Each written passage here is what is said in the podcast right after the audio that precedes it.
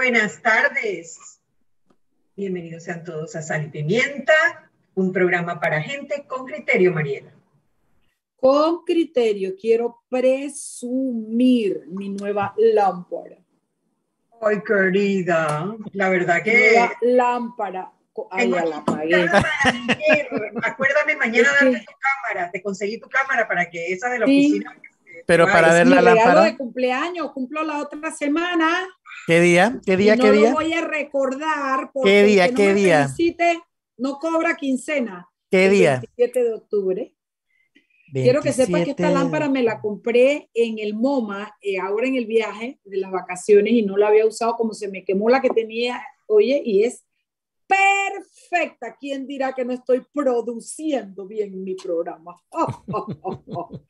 Señoras y señores, si elegiste el mejor vehículo para ti, entonces deberías elegir el mejor lubricante para tu auto. Lubricantes Terpel te brinda la familia más completa de lubricantes especialmente desarrollados para cada tipo de motor con tecnología americana de última generación y a los mejores precios. Encuéntralos en tu estación Terpel más cercana o en los mejores distribuidores del país. Elige siempre lubricantes Terpel, máxima protección para el motor que mueve tu vida. No le metas mente, métele los nuevos planes todo todito. Quintuplica tu recarga y obtén data ilimitada. Desde cinco palitos por siete días. Más móvil la señal de Panamá. Ya yo acabé. Bueno, yo les quería proponer, ya que hoy es día de cocinado, teníamos rato que no cocinábamos, eh, hay varios temas. Uno, que tendríamos que analizar un poco lo del veto presidencial, de, la, de las reformas al código electoral y lo que viene ahora. Yo creo que es un, un tema que podemos ver. Y el otro tema que les quería sugerir también fueron las declaraciones hoy del magistrado Luis Ramón Fábrega. Hay, una, hay, una, hay un congreso de, de magistrados de Latinoamérica en el Parlatino y ahí aparecieron, bueno, obviamente fueron los nueve magistrados de la Corte Suprema. Los medios trataron de entrevistar a Cecilio Sedalice, quien salió corriendo y no, no tomó, de, no dio Le declaración. llaman la gacela. Ahora le dicen la gacela. ¿Tú sabes a quién me recordó, Mariela? Me recordó a Hernán de León, cuando recién salió lo de me grabaron, me grabaron, y donde veía un, oye, veía un medio de comunicación, el hombre cogía patitas y se iba para otro lado. Lo mismo eh, esta vez con Cecilio Sedalice. O sea, que Pena que como pena dicen, ajena. pena que porque- dicen, pena. Sí. Pena ajena porque, oye, si tú no tienes, o sea, si tú no tienes nada que esconder, ¿por qué te escondes de los medios? ¿Por qué tú no das tus declaraciones de frente? ¿No? Pero el que sí dio declaraciones a los medios de comunicación fue Luis Ramón Fábrega. Y hubo cosas que dijo que yo creo que es interesante que analicemos, en, que analicemos aquí un poquito. ¿No? Luis Ramón Fue largo, fue largo, fue largo el- el- las declaraciones, ¿no? No, yo creo que de hecho las podríamos poner. no Eso mismo te iba a decir. Déjame coordinar con, con nuestro equipo técnico para ir, para, para ver si podemos pasarle, pasar el, el link, porque sí me parece que estaba interesante, porque habló detrás de las declaraciones y es lo que quiero que aquí analicemos.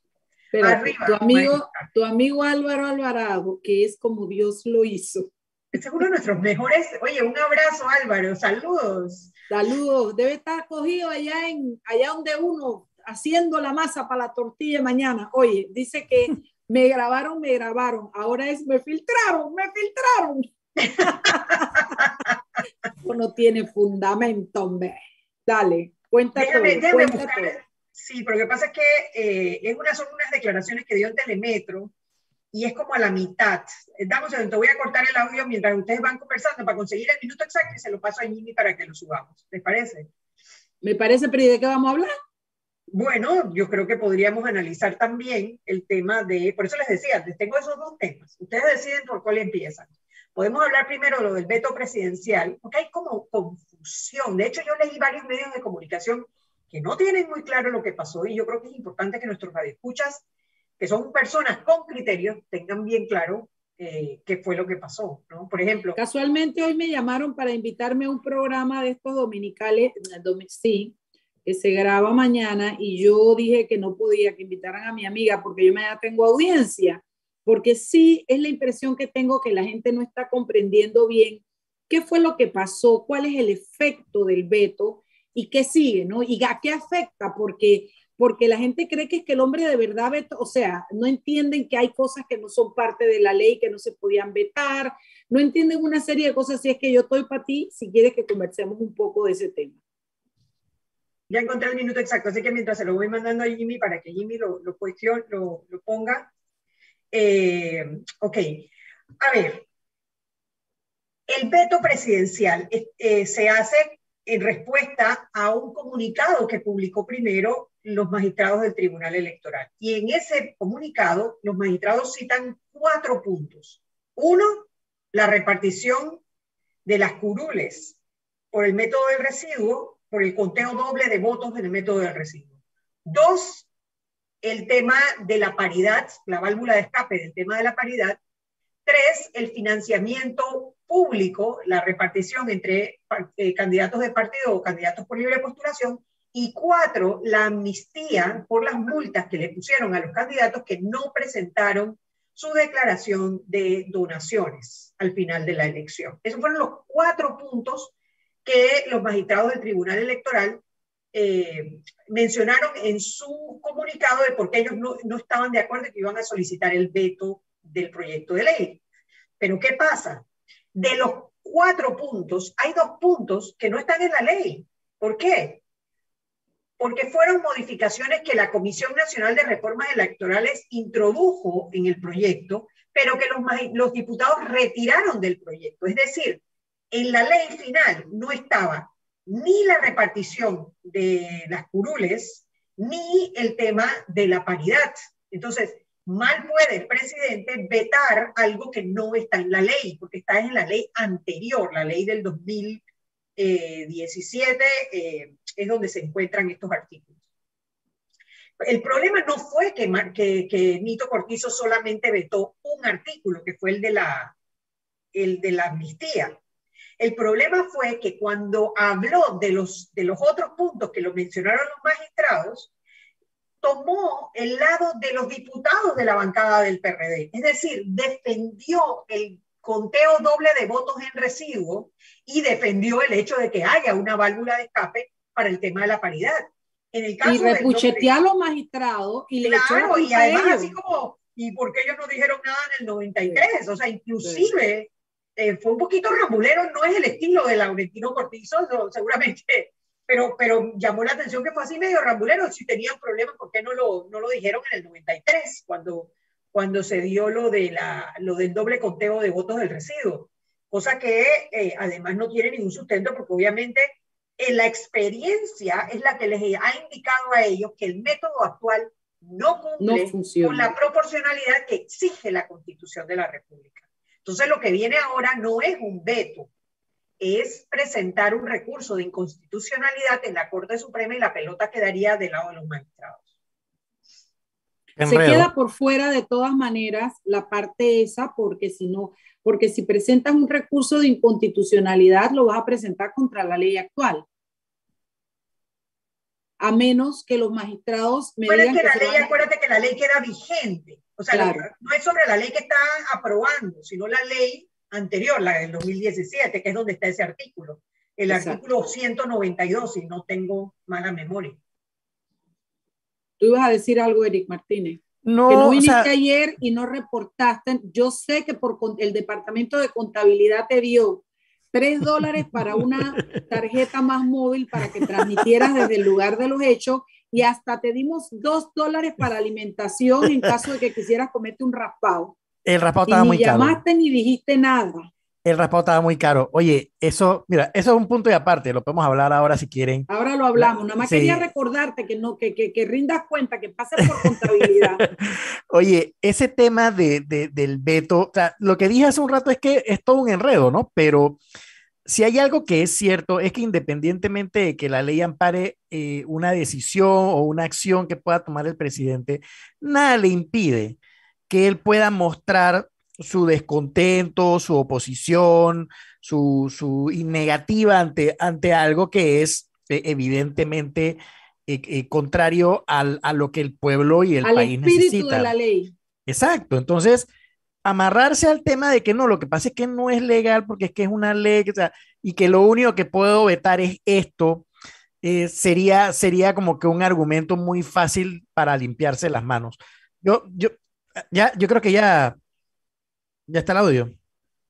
Espérate, pero vamos a terminar con este tema y vamos con eso, Jim. Ok, sí, eh, y, y, el punto para mí, yo siempre lo he venido diciendo, es que para mí este tema del, del, del veto que le hicieron a, esa, a ese tema de la amnistía fue casi que, fue casi que fabricado, pues. O sea, fue, fue como que el argumento que se, que se plantó dentro de todo este paquete para que por lo menos se pudiese decir que, oye, vete algo. O sea, eh, no me gustó algo de lo que propusieron los diputados y lo voy a vetar. Casualmente lo que no gusta y lo que se puede vetar es lo que justo metieron a última hora los diputados, casualmente. Entonces, es, una trampa de los diputados para tener una excusa después para vetar algo. No, no, no, no. Es, un, es una trampa de todo el grupo entero. O sea, esto es diputados y ejecutivo. Lo, mira, vamos a echar el casete un poquito para atrás, porque yo buscando información acerca de este tema me encontré con algo que sucedió no hace mucho tiempo. Ustedes se recuerdan el tema de las reformas a la Constitución. Las reformas a la Constitución se hicieron a través de un grupo de notables que redactaron toda una serie de propuestas y que llegaron a las manos del presidente Nito Cortizo, del ya presidente Nito Cortizo, quien en la campaña política había prometido que iba a hacer cambios a la Constitución. Y cuando llega esto, técnicamente igual a como sucedió con, las, con las reformas al, al, Código Electoral, en una, a una velocidad increíble, a menos que ellos hayan agarrado un curso de esto de lectura rápida y de comprensión, sencillamente agarró y endosó inmediatamente a la Asamblea Nacional y dijo, yo cumplí, yo cumplí con mi trabajo, yo dije que iba a proponer eh, cambios a la constitución y lo logré. Y lo manda a la Asamblea Nacional y ahí en la Asamblea Nacional ya sabemos cuál fue el desenlace. Eso no prosperó, ni pasó, ni hizo nada. Pero ante la faz de la tierra, él decía que él había hecho su parte. En este caso, pareciera que todo es como que, bueno, vamos a darle algo a la gente que se opone a las reformas para que se queden tranquilos, para que se queden satisfechos de que hubo algo que se pudo vetar, que hubo algo que se echó para atrás. Porque imagínense, si no hubieran metido a última hora el tema este de la amnistía, el presidente hubiese aprobado este, estas reformas a tambor batiente, o sea, las hubiera aprobado de hecho, o sea, sin pensarlo. Lo único que prohibió o que detuvo a que esto se aprobara fue el veto, si se ponen a ver. Y el veto fue algo que metieron a última hora. Entonces, eso me despierta mucha suspicacia. Yo no estoy diciendo que tenga la razón, pero me despierta suspicacia. Y como siempre hemos dicho, ya no tenemos solamente el derecho, sino el deber de dudar. Mira, siento un poquito complicado lo que estás esbozando, la idea, eh, yo sí creo que el tema de la marcha que se dio en aquel momento, la protesta frente a la asamblea, les cambió el juego e hizo que lo que iba a tambor batiente parara y se creara una fórmula que sí, sí pienso que desde ese inicio, desde su inicio, era una fórmula de tecnificar, supuestamente, lo digo entre comillas, la situación para que después no pasara nada, ¿no? Es es el, es el gatopardismo de seguir para que no pase nada, de hacer cambios para que no pase nada. Entonces, siento que ellos eh, decidieron hacer la mesa técnica, excluyendo ya la parte, o sea, ya cuando tú haces la mesa técnica, tú desvirtúas totalmente el trabajo de la comisión. Ya eso queda por fuera y por ende queda por fuera la opinión de los particulares o ciudadanos que contribuyeron en esa mesa que no eran parte de partidos. Y de, los y de los partidos políticos también. sí, sí, pero los partidos estaban alineados con ellos. Son los ciudadanos los que con más un voto de partido pudieron conseguir todas estas cuestiones. Bueno, los que nos sacaron a nosotros. Al, pues. al hacerlo, tú cuando que tecnificas, lo que haces es que descalificas el trabajo realizado y le dejas a los diputados el trabajo por realizar. Y para la bajada es lo mismo. Entonces, ellos hacen lo que hacen y efectivamente, técnicamente, Nito no puede vetar lo que no está en la ley. Es verdad, pero el error político, que es al que me quiero referir de Nito, es que él, que lo que para mí fue matraqueo puro y duro, un día antes de la marcha, de la protesta, dice voy a vetar y deja el suspenso y muchos dijeron, ah, qué bueno, ya vetó, ya para qué. Ah, sí, Nito va a vetar. Y cuando llega el veto, lo hace sobre lo único que él podía vetar de todo lo que estaba alrededor eh, cuestionándose. Pero su error político fue meterse en la zanja de lo que no podía vetar. Porque si él dice, si él eh, marea a la gente diciéndole que técnicamente yo no puedo vetar lo otro porque no está en la ley, señoras y señores, mi poder alcanza hasta aquí, yo respaldo al pueblo, hubiera quedado como un rey. Pero salvajemente, dirían allá en la tierra de Álvaro Alvarado, el hombre agarra a meterse a opinar sobre lo que en ese momento él no podía vetar. Y es allí donde se toma la foto de cuerpo entero.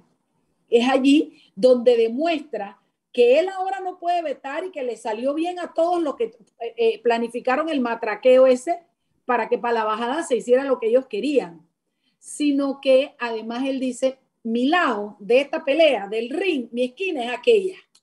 Esa es la parte que a mí me, me, me dolió Eso es lo que a mí me molesta, porque él políticamente hablando no tenía que abrir la boca y hubiera quedado y no hubiera, esto que yo estoy diciendo ahorita me lo hubiera tenido que tragar. Pero para mí es allí donde se evidencia y fue un error político, uno más, uno más. Pero sí les digo algo, desde el día de la marcha, cuando hablaron, después de la marcha, cuando hablaron de la mesa técnica, en este programa lo hablamos y lo dijimos, lo repetí yo también hasta la saciedad. La mesa técnica es la trampa. Porque de ahí tú no vas a salir más nunca porque ya sacaste a un actor ya sacaste a los ciudadanos. Al más importante. Ya te limpiaste lo que no ve el sol con lo que la ciudadanía y los partidos políticos habían planificado como bueno para este país y lo proponían. Entonces, el solo hecho de aceptar los magistrados sentarse en la mesa técnica fue el primer acto de traición al país. Para mi gusto. Y ese día yo estaba tan brava que dije, a mí no me vengan con cuentos porque yo sé muy bien que ellos son parte de los que han engordado este monstruo. Y, y, la secuencia que viene para abajo no es más que el desenlace que se podía prever desde que tú sacas a, la, a, los actores de, esta tarea. Así es que hay un veto político, ah, perdón, hay un veto y hay un tremendo error político. A lo mejor para Anito no lo es, pero él se podía haber callado y se habría quitado de encima un estigma. Hoy día, de cara al país, dijo, cuál es su esquina en este ring. Hay que irnos al cambio, mami, disculpa. Vámonos al cambio. Vámonos al cambio, de regreso más.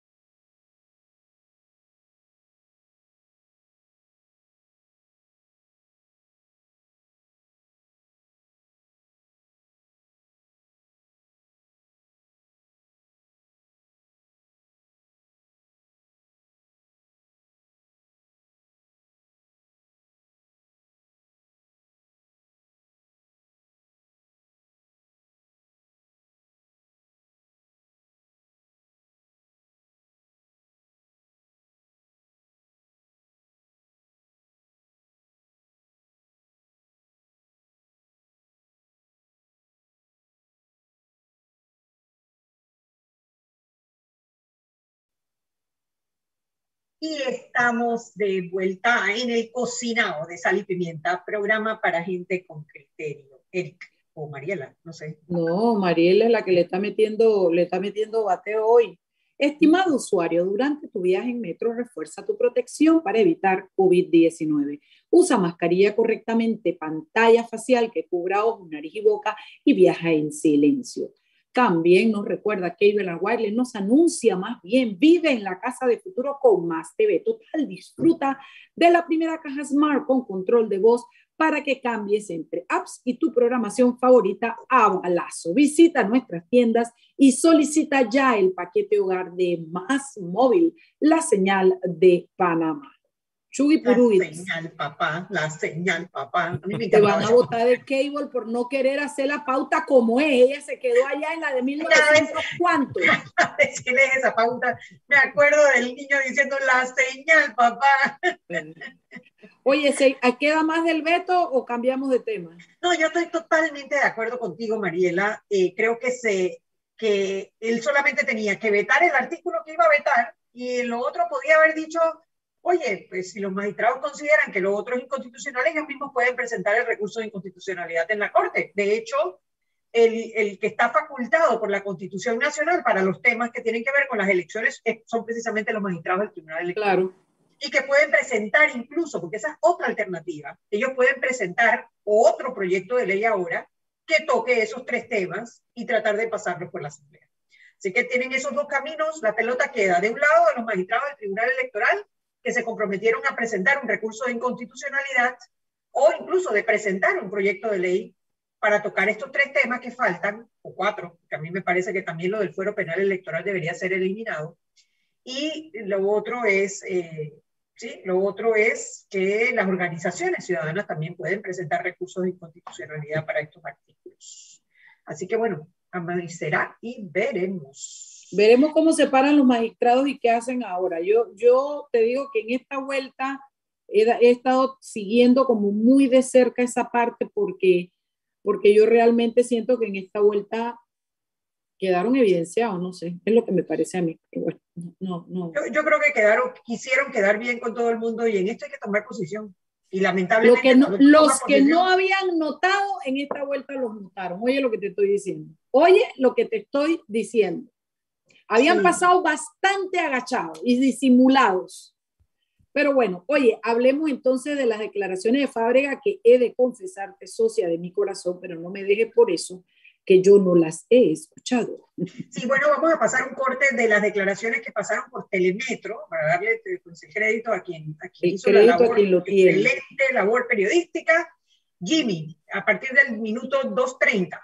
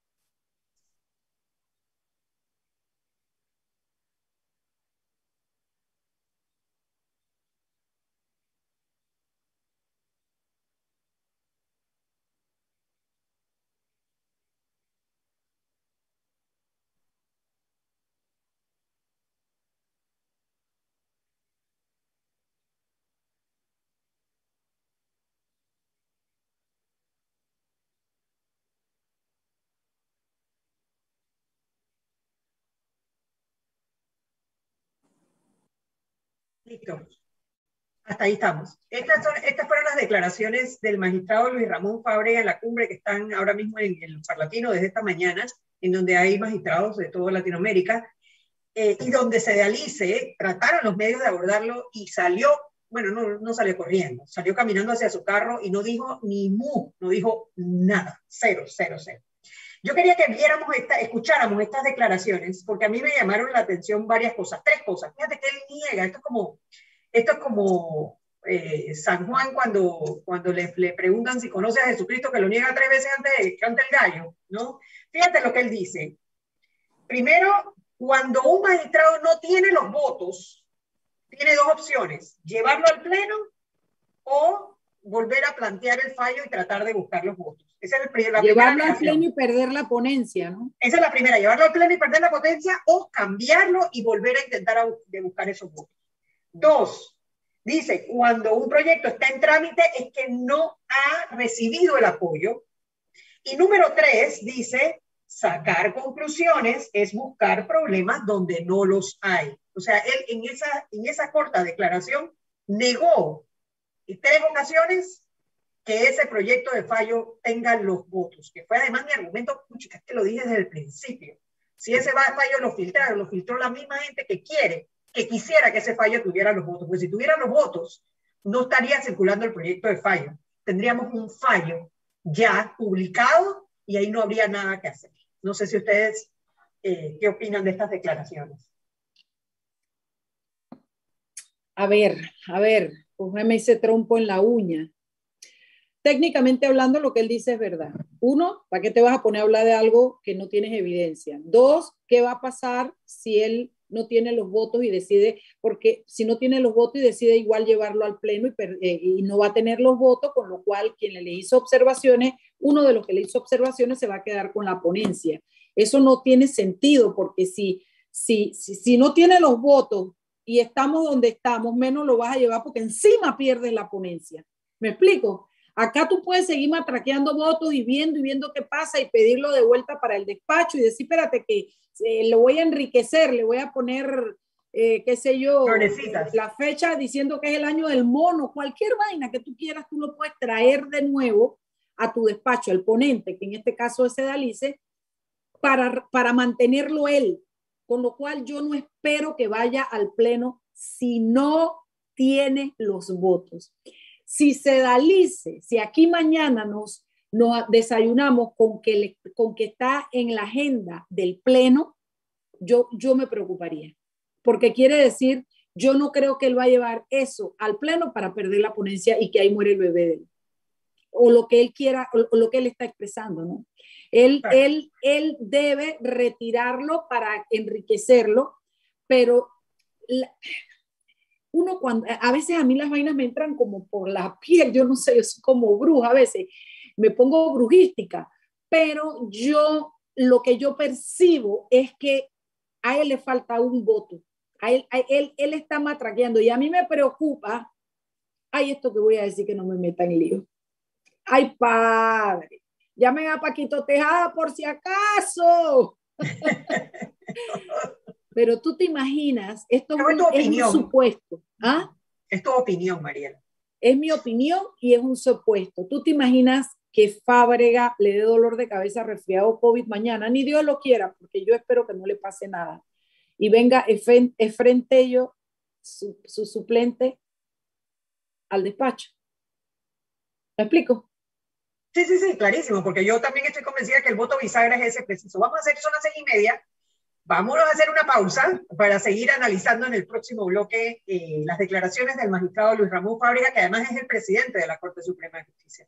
Vámonos al cambio y de regreso más en Sal y Pimienta, programa para gente con criterio.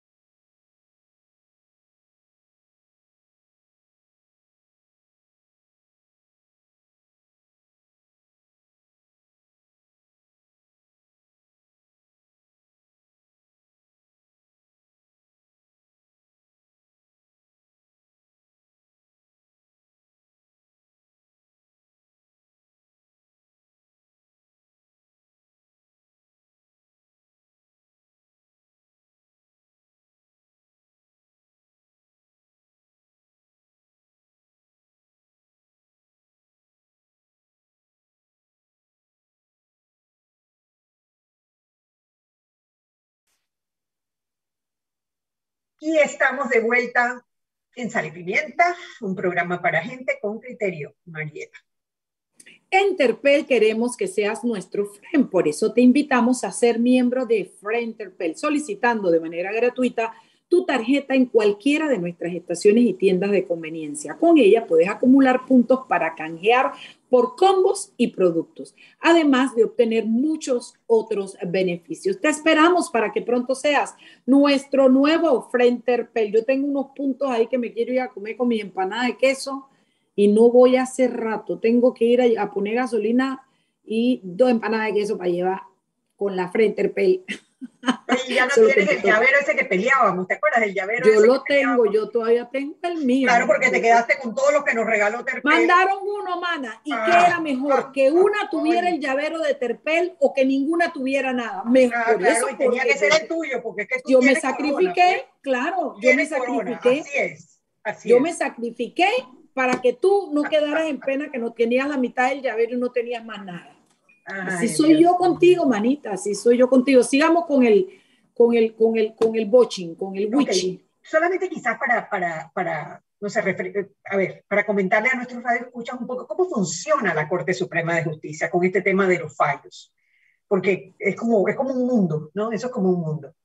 Cuando, cuando un caso, cuando tú presentas un caso ante la Corte Suprema de Justicia, eso va a un sistema que reparte y, supuestamente al azar le cae a alguno de los nueve magistrados. Ese magistrado es el ponente del caso. El magistrado entonces prepara un fallo, un proyecto de fallo, y lo circula, es decir, le da una copia a cada uno de los ocho magistrados para que los magistrados lo aprueben o le hagan observaciones. Si tiene muchas observaciones, más de cuatro observaciones o tres observaciones creo que es, tiene que ir a debate en el pleno, es decir, el ponente tiene que llevar ese fallo a una reunión en donde están los nueve presentes y empiezan a hablar.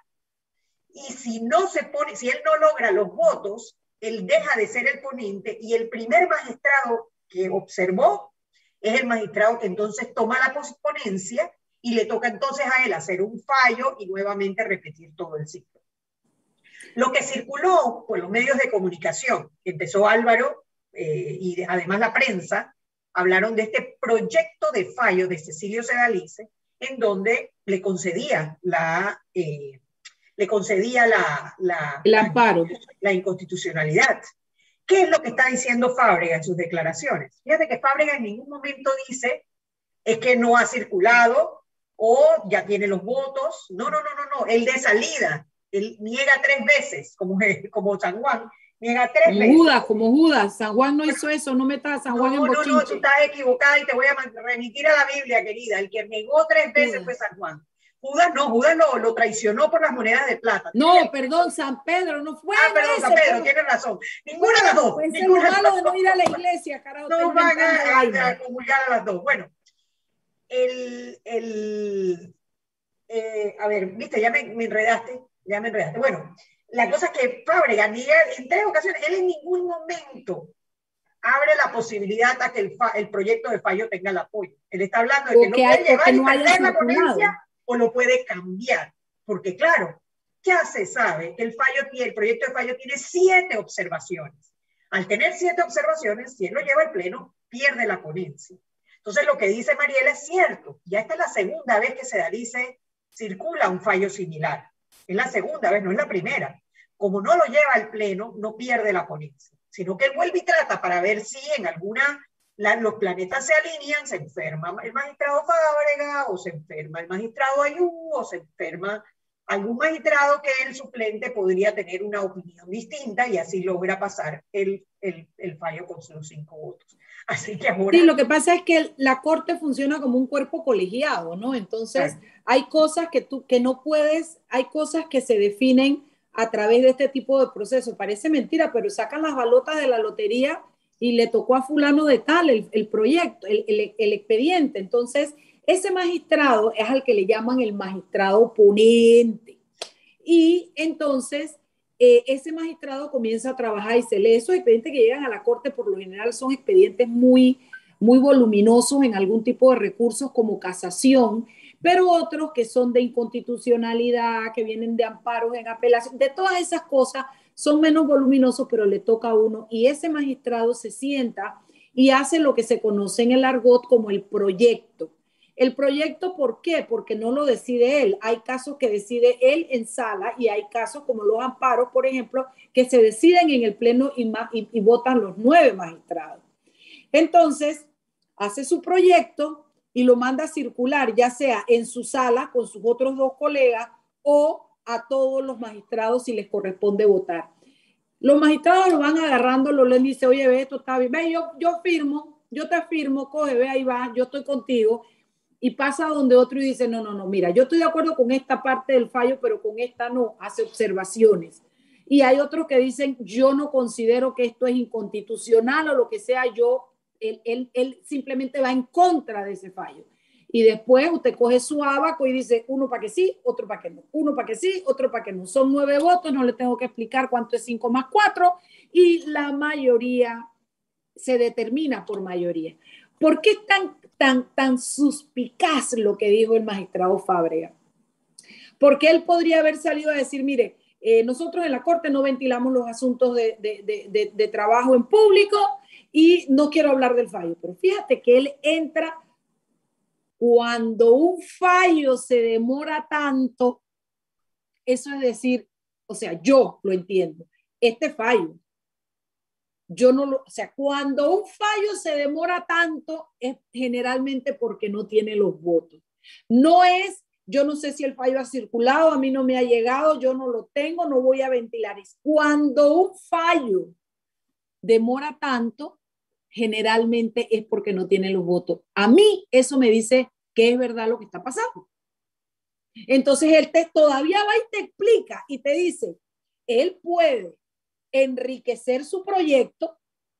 Si él lo pide, dice, espérese, espérese, es que yo leí las objeciones y ya vi al Señor, encontré al Señor y ya yo tengo otro fallo o me encontré un artículo y quiero ponerlo aquí, lo que tú quieras. Él lo pide, dicen que para enriquecerlo, que no es más que para reformar algunas cosas, agregar, quitar, poner lo que sea.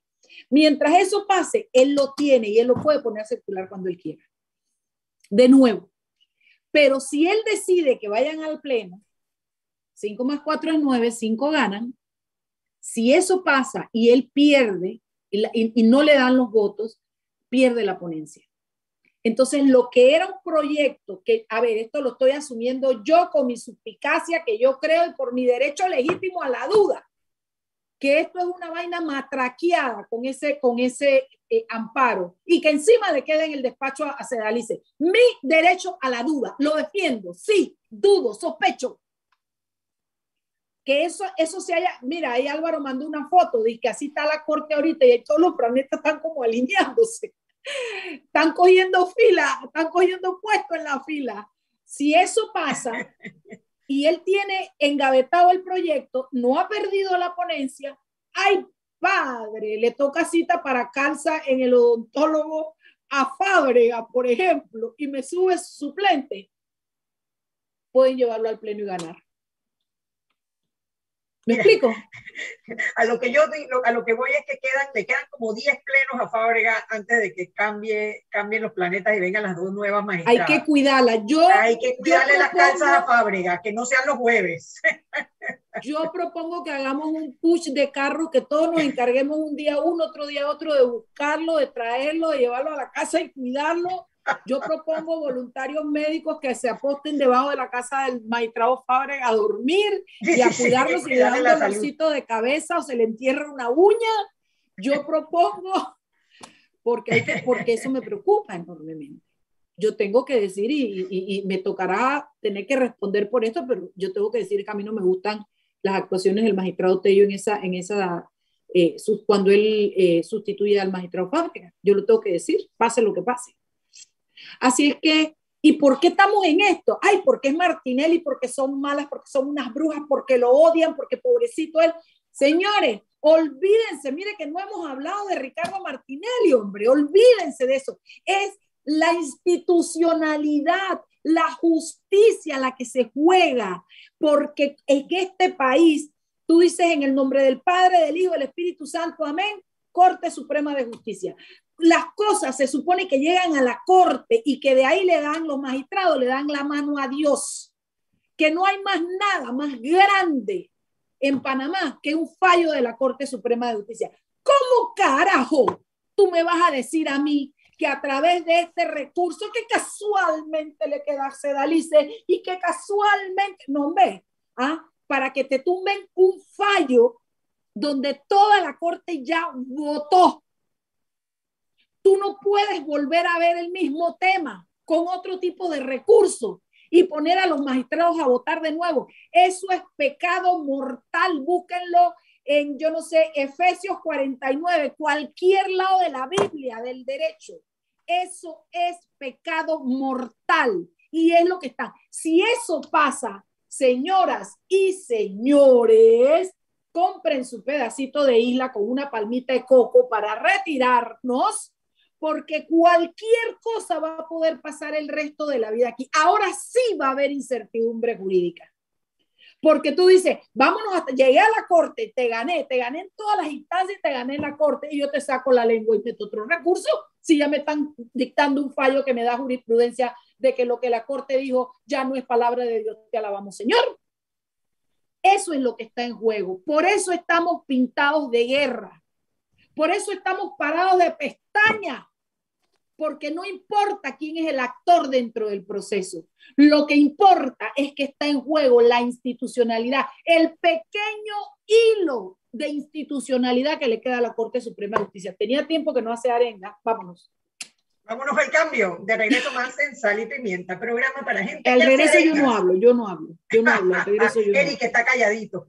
Vámonos al cambio. No lo dejamos hablar.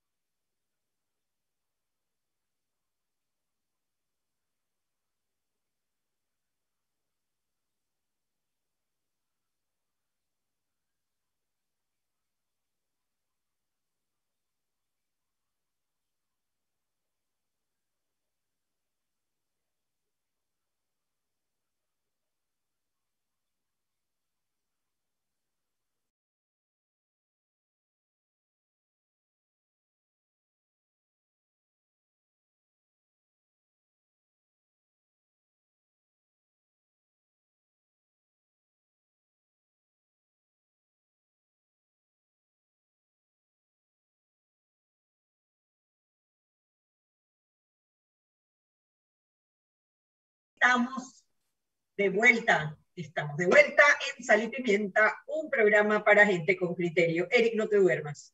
No, no es eso. O sea, es que me, me mira, mira, lo que, acá, lo que acaba de explicar Mariela casi de una manera muy, haciendo mucha docencia, porque yo me confieso una persona neófita en el tema de, de las leyes.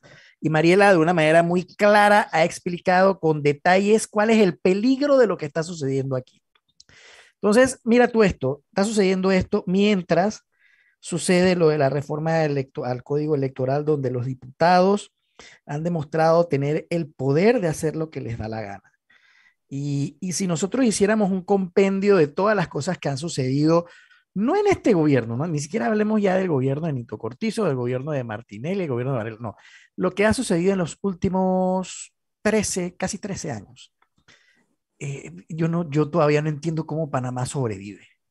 Yo todavía no entiendo cómo la democracia y la institucionalidad en este país se mantiene. O lo que estamos viendo es una ciudad de cartón donde todo está como que endeble y aquí cualquiera hace lo que le da la gana.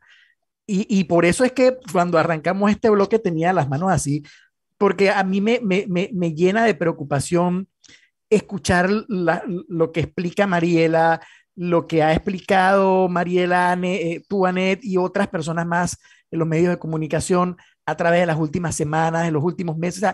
Y, pareciera que no, no es de acabar, o sea, cuando uno piensa que ya llegamos al fondo del problema, todavía logran excavar un poquito más y seguimos hundiéndonos y hundiéndonos, hundiéndonos. Es, que es increíble, de, verdad que es un poco frustrante, yo me siento un poco frustrado. Eh, parte de lo que iba a comentar en este último bloque sobre lo que, lo que viví ayer, eh, no me alcanzó para el raspado, al final eh, compré un paraguas porque empezó a llover pero este, e, e, es preocupante porque durante la movilización yo no me moví de la, de, la Plaza Porras hasta la catedral. Yo estuve toda la distancia en catedral esperando y cuando empezaron a llegar los manifestantes, empezaron a llegar los manifestantes del el Suntrack y de todas estas organizaciones gremiales y de sindicatos.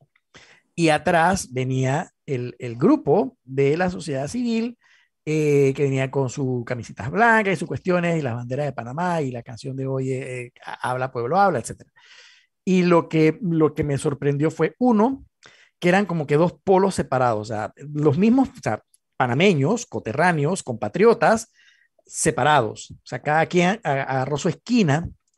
Eh, la, cuando empezó a hablar la gente del Suntrack, ahí te das cuenta de por qué probablemente no se les toma muy en cuenta las exigencias de ellos, porque es que agarran y te tiran esta lista de, regalos de Navidad que, es interminable. Entonces, en vez de enfocarnos en, algo en particular o en vez de enfocarse en algo en particular, se enfocan en una larga lista de casi imposibles, casi imposibles. Y entonces, en ese momento yo dije, conchale, va a haber algo de unión, o sea, coinciden eh, grupos afines a los sindicatos con grupos no afines a estos grupos, pero bueno, igual ciudadanos y pensé que esto iba a ser una gran manifestación y no, no lo fue. De hecho, a mí me sorprendió muchísimo ver la cantidad de gente que venía con, con los sindicatos y los gremios. Y lo que más me sorprendió es que cuando empezaron a hablar los oradores de, de fondo de, de, estas agrupaciones, la gente empezó a decir, y, ojo, no estoy, no estoy hablando de la gente de, de, de, camisita blanca, no, no, no. La misma gente que llevó el sindicato y los gremios se iba y estaba Saúl Méndez en plena arenga. O sea, ni siquiera respetan el liderazgo de quien los convoca para ir a la presidencia. Y entonces, obviamente, tú escuchas las clásicas arengas y los clásicos gritos de que sin lucha no hay victoria, etcétera. Y esto es, todo es como que todo lo que tú escuchas tiene que ver con algo violento, o sea, la lucha. La pelea es peleando, la lucha, sin lucha no hay victoria. O sea, todo es como un tema de confrontación. Y el día terminó sin pena ni gloria y yo me imaginé en mi mente del otro lado de la cerca la otra gente que estaba allá, que probablemente son contra quienes protestamos, muertos de la risa. Fue un día más de trabajo. Vamos a esperar que esta gente se vaya para yo poder salir con mi carro y poder llegar a mi casa. Y ahí, y ahí muere. O sea, y ahí terminó la jornada cívica o la protesta que se intentó hacer bueno, que no se intentó, se hizo, ojo, sí hubo una protesta ayer y hubo bastante gente, de verdad que sí, pero te das cuenta de que carecemos de sustancia, carecemos de fondo, carecemos de liderazgo, carecemos de unidad. Panamá no tiene eso. Y como alguien me tuiteó, por otro lado, los sinvergüenzas sí logran unirse y logran salir, o sea, logran salirse con la suya, porque ellos sí logran unirse, pues, porque ellos sí tienen un propósito en común y es el de mantener el status quo y hacer de las suyas. Entonces, la, la verdad que para mí fue un poco triste, no, no te lo voy a negar. Eso no va a impedir que yo siga yendo y que siga participando. Este, y ojo que todas las personas que siguen participando deben mantenerse y los que no lo han hecho deben activarse. Pero yo siento que como panameños tenemos que eh, recapitular bien qué estamos haciendo, qué estamos, por qué estamos luchando, por qué estamos, qué estamos pidiendo, qué estamos exigiendo, qué, eh, el qué y el por qué. Siento que nos hace falta eso. Siento que la desunión que tenemos como ciudadanos nos está, nos está pesando muchísimo y está favoreciendo a los malos, a los sinvergüenzas. Y eso es bien preocupante. Sí, bueno, al final, digo, los políticos llegan hasta donde los ciudadanos los dejamos, ¿no? Y, mucho de lo que está pasando, no te voy a decir que sea culpa de los ciudadanos, porque en los ciudadanos al final también tenemos, tú sabes, que otras actividades. O sea, claro. ellos tú los elegiste para que ellos gobiernen ellos cobran su salario y uno tiene que ver cómo uno hace, pues, hace vida, eh, porque uno no trabaja para el Estado. Uno tiene que producir para que ellos tengan los ingresos necesarios. los a. Sí, exacto. Eh, dale, Mariela, dale. Mira, yo sí creo que es culpa de los ciudadanos, Ané. Culpa, hay, hay, hay negligencia y hay culpa en derecho. La negligencia es aquella que permite que cosas malas pasen porque tú no tomaste todas las precauciones y la culpa es aquella que dice que tú intencionalmente hiciste esto para que pasara. Entonces puede ser que no sea culpa la palabra y ahí estoy de acuerdo, puede ser negligencia. Lo que pasa, mira, Eric, querido hijo de mi corazón, que puede ser mi hijo, cuando tú llegas a mi edad, tú te das cuenta, tú miras para atrás y tú te das cuenta de, yo comencé mis primeras luchas las comencé desde la escuela, desde el Félix Olivares Contreras, cerrando el Félix una vez una huelga. Desde, desde, estoy hablando de peladita. Y yo siempre que estoy en una lucha, llega un momento en que yo me siento fatigada y frustrada. Pero hoy, a mis 62 años, yo miro para atrás y veo las cosas por las que yo luché muy lento, pero hay avances. Es que hay luchas que son generacionales, papá. Hay cosas que no pasan de un día para otro y lo único que tú puedes hacer es poner tu grano de arena. Hay gente que viene en la fila colándose y saltándose y haciendo cosas más y llegan al liderazgo y hacen y bla, bla, bla. Bienvenidos. Otros estamos para poner granitos de arena. Y si tal es así que yo te digo a ti, por ejemplo, la lucha de los esclavos, de los negros. O sea, desde que no eran gente, eran cosas, hasta que hoy un presidente de los Estados Unidos haya sido negro, tú dices, wow, cuántas tumbas hubo que cerrar, cuántos eh, presidentes, cuántos años tuvieron que pasar, pero pasó. Y eso es lo que pasa con las luchas. Por eso es que lo que tú estás viendo y eso que tú sientes, yo te lo entiendo bien, pero no podemos cejar y tenemos que seguir. Y este pueblo tiene algo. Nosotros venimos, nosotros cuántos años vamos a cumplir como, como nación, como en, un, en una tenemos un bicentenario, nos juntamos con otro y en el otro tenemos cuatro años, en fin.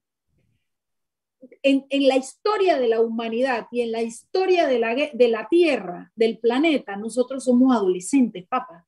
¿Y qué son los adolescentes? Adolecen de cosas. Estamos en la edad en la que aprendemos a hacer cosas y lastimosamente nuestros modelos no han sido los mejores. Entonces, nosotros que venimos de separarnos de España para juntarnos voluntariamente a otro y después de pedirle a los Estados Unidos que no era para volar a Estados Unidos y después llegar hasta una dirección de los Estados Unidos que nos la quiten de encima, tú te das cuenta que nosotros como nación no estamos acostumbrados a pelear realmente por lo nuestro. No hemos aprendido por lo menos la vía correcta. Y pudiera ser que alguien salga y diga, es que estas cosas se pelean de esta manera y estas otras se pelean de esta otra. Pero en lo que estamos ahorita, que es en la defensa de la democracia, no tenemos mucho ejemplo. No tenemos calle, no tenemos carretera y no nos damos cuenta cómo avanzamos poco a poco hacia otros estados que nos llevan calle adelante y que están comiendo ñenga porque pasaron por todo esto que pasamos nosotros que estamos ahora y no aprendemos del ejemplo. Mi abuela siempre decía, mamita, tranquila, nadie aprende con cabeza ajena. El tanganazo se lo tiene que dar usted. Y lastimosamente somos algunos los que estamos viendo venir una vaina y la queremos parar y son otro montón que están cantando cantos de alegría, de dinero, de, de esto, del grupito, de, de, y entonces pareciera como que es rico pertenecer a ese grupo que tiene puesto, que tiene oportunidad de sacarle la plata al país, de robar, de nombrar, imagínate. Entonces, esas son las fuerzas que se están peleando y para llegar allá donde quieren llegar, donde está Venezuela, tenemos que pasar por todo esto y son luchas internas para lograr, porque señoras y señores, aunque se aburran que se los digamos, se llama institucionalidad y es lo único que mantiene el equilibrio de un país, donde usted sabe que hay una ley, usted la cumple, le va bien, usted no cumple la ley, hay justicia, usted paga. Mientras no lleguemos a ese aprendizaje, estamos en eso que tú acabas de describir hoy y estamos decepcionados. Yo te digo que mirando para atrás, algo hemos avanzado. Yo me voy a morir, no voy a ver un montón de vainas. Yo, por ejemplo, quisiera ver en Panamá el matrimonio igualitario. A lo mejor me muero y no lo veo. Va a venir porque es que nosotros no somos una isla en el planeta Tierra. Nosotros somos un país, eso viene bajando por todos lados y va a pasar, pero no, todavía no tenemos ni la, ni la educación ni la masa crítica para llegar a ese tema. Entonces, ¿uno qué hace? Uno se aguanta que le griten, que no sé qué, pero yo digo arriba el matrimonio igualitario. Y que se casen, porque, pero algo haces, lo que no podemos, y es el papel que yo, Mariela Ledesma, elegí en mi vida, son las 7 de la noche y me tengo que ir, es que yo iba a ser ciudadana, y esto es lo que yo iba a hacer. Yo podría haber sido política y puedo todavía ser política partidista y puedo ir a por un puesto. Puedo ir de independiente, como política independiente, e ir a una diputación. No quiero. Mi trabajo, mi sueño, mi meta en la vida fue fortalecer a la ciudadanía, dar mi granito de arena y enseñar que como, porque cuando tú lo logras, la ciudadanía es la que mantiene la institucionalidad. Y ese es el camino que tenemos que seguir. Y eso es lo que está pasando hoy en la corte y por eso nos estamos rasgando las vestiduras, porque quedan dos puertas por abrir y una es este amparo. Así es que, señoras y señores que nos han escuchado el día de hoy, no hay, a nadie nos paga por esto. Me desgasto como ustedes no tienen idea. Anet se cansa como ustedes. Eric tiene a los dos mellizos allá llorando y a la mujer callándolo. Pero hay que insistir porque solamente la historia, cuando miremos para atrás, nos va a decir si nuestro granito de arena contribuyó o no. He terminado, compañeros. Bueno, nos vemos mañana en otro programa más de Sal y Pimienta, programa para gente con criterio. Chao, chao. Chao, cuídense.